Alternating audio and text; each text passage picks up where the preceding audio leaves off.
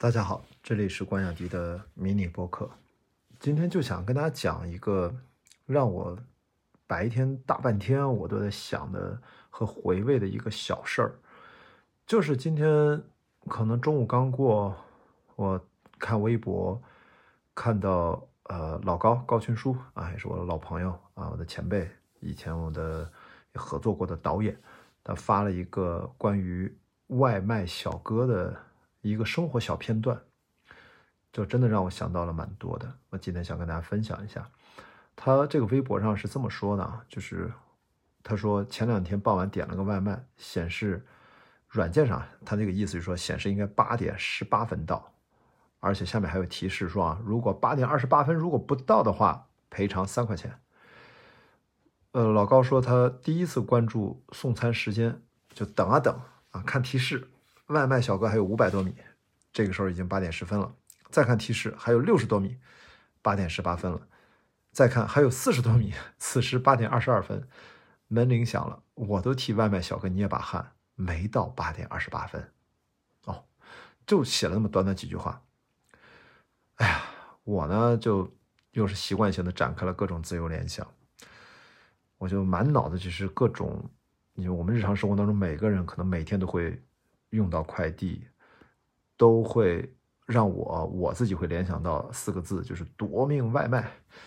这个夺命当然有点夸张啊，所以我就后来就单独因为老高这条微博，我就呃自己延伸了几句，我就说每每天啊都有这全国百万级，应该是几百万不止吧，我们叫灵活就业人群，其中一大部分就是外卖员。啊，还有很多卡车司机啊，等等等，就货拉拉还是跑长途那种，其实都算啊。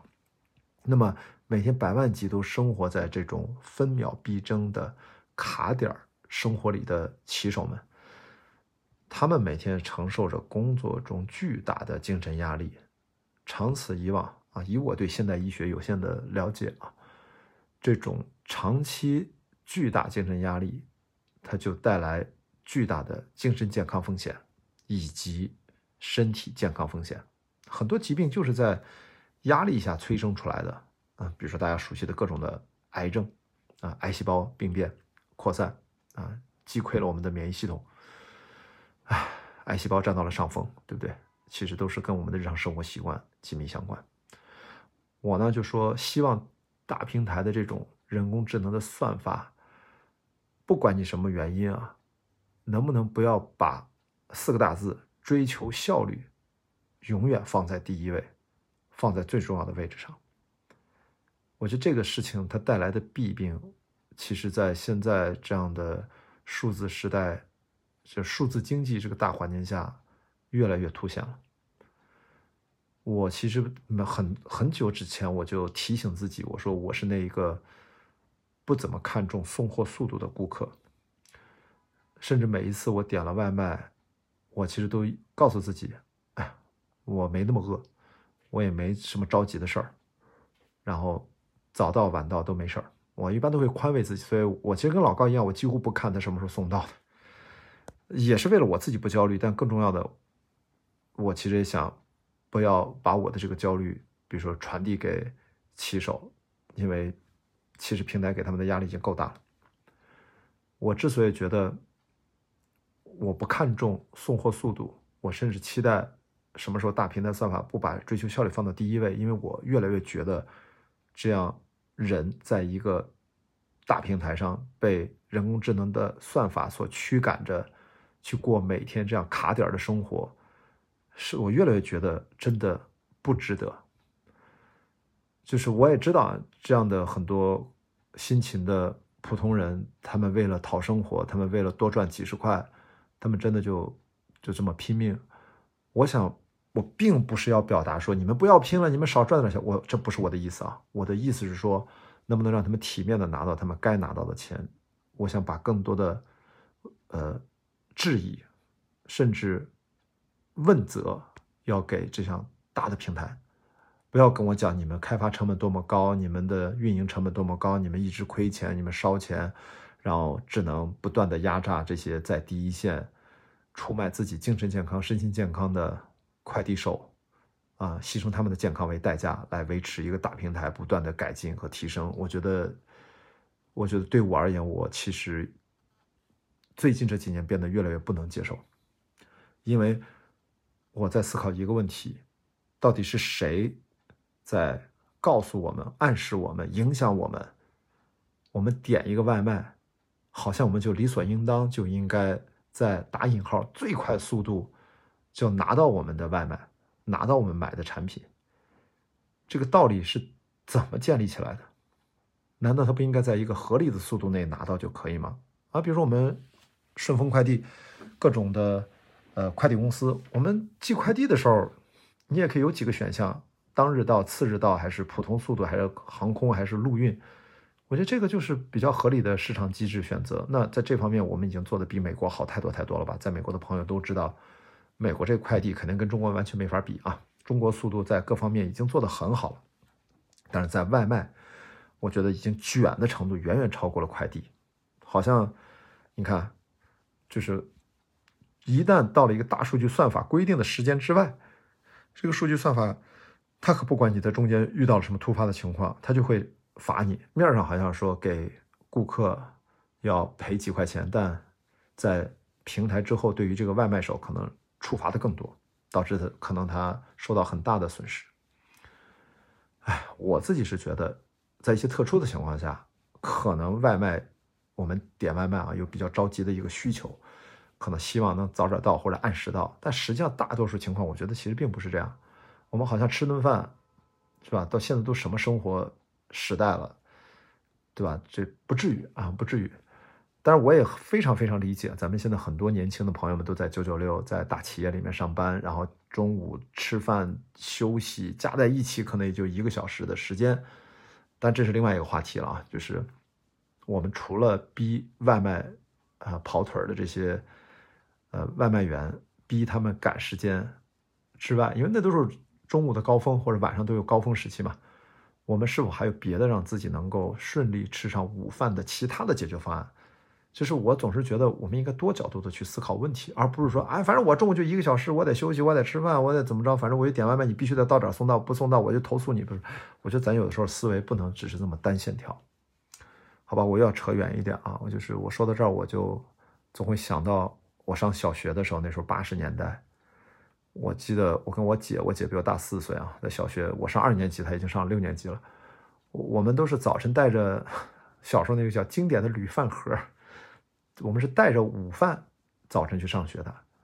然后这个网兜应该带着我跟我姐，可能装一个饭盒还是两个饭盒，呃，装那个网兜啊，就是王小帅那个电影《地久天长》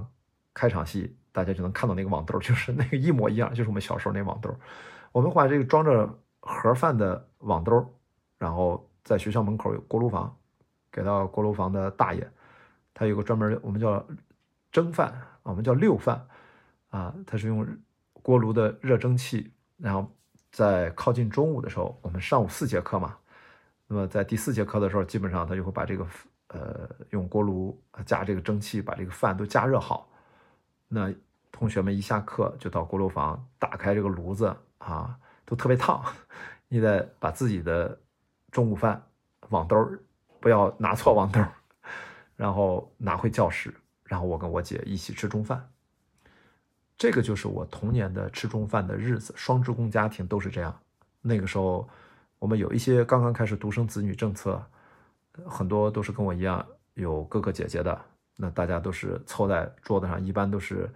呃，在一个学校的话，就像我，就是到楼上找我姐，然后她带着我啊去拿饭吃饭。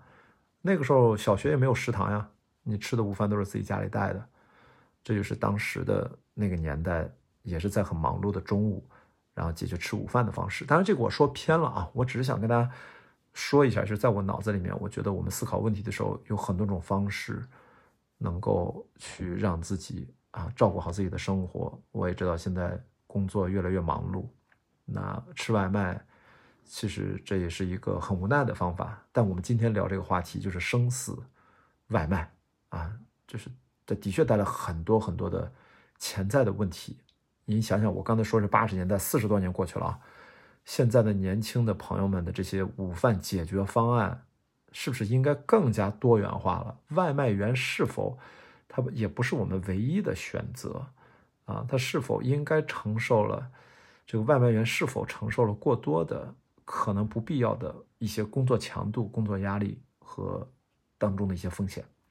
而我们的这些年轻的朋友们，哪怕是在九九六，那是不是我们如何让自己的整体的，不管是社会也好，企事业单位也好，能拿出一些更加人性化的一些？午饭的解决方案，因为这个事儿说到底，它不只是关乎于刚才说嘛，百万级的外卖员的身心健康，他们的身体健康，他们精神健康。大家都知道，这外卖员对吧？为了赶时间，那个电动车在马路上也经常会出现交通安全问题，不是他们受伤，要不就是他们撞到别人，这都是一系列的延伸的问题。其实我们都是在为了。平台的那个算法在为了平台的所谓的它的最优化、它的单量最大化、它的产出效率最高，而实际上太多太多人在为此付出代价。同时呢，也关乎于你我每一个普通人的身心健康。无所谓，是我有点矫情的。我看到老高的这条微博，回到开头，我会觉得我又想到了这件事情。我很早之前就因为点外卖。这个事情我就考虑过，有些隐隐的不安。而最近我甚至都明确了，就是我，我，我偶尔会给这个外卖员，如果我这一单比较重啊，东西比较多，买菜买什么，经常买一两百块，哇，一大包，然后我会再多给点打赏。那其他的我会说我不去啊，催外卖员按照他的这个速度去送吧。但是我可控制不了平台对他的奖惩，所以我首先今天讨论的这个夺命外卖的问题，我把更多的质疑转向了平台，转向了平台的单一的、过于单一的追求效率第一的这样的运营思路，包括我也担忧人工智能的这种算法，它如何更多的以人为考量中心，这才是啊。当下其实很深切的矛盾就是人与人工智能的关系，就是人质关系，我们该如何看待？这背后也是技术伦理的一个问题，好吧？所以今天我就从夺命外卖的这个角度跟大家分享，今天还是在我脑子里面萦绕了有一会儿的这样的一个话题吧，那就不更多展开多说了，也谢谢老高发了那么条微博，还蛮有电影画面感的，我就想了那么多。那这就是今天的关雅迪的迷你播客，我们明天再见，拜拜。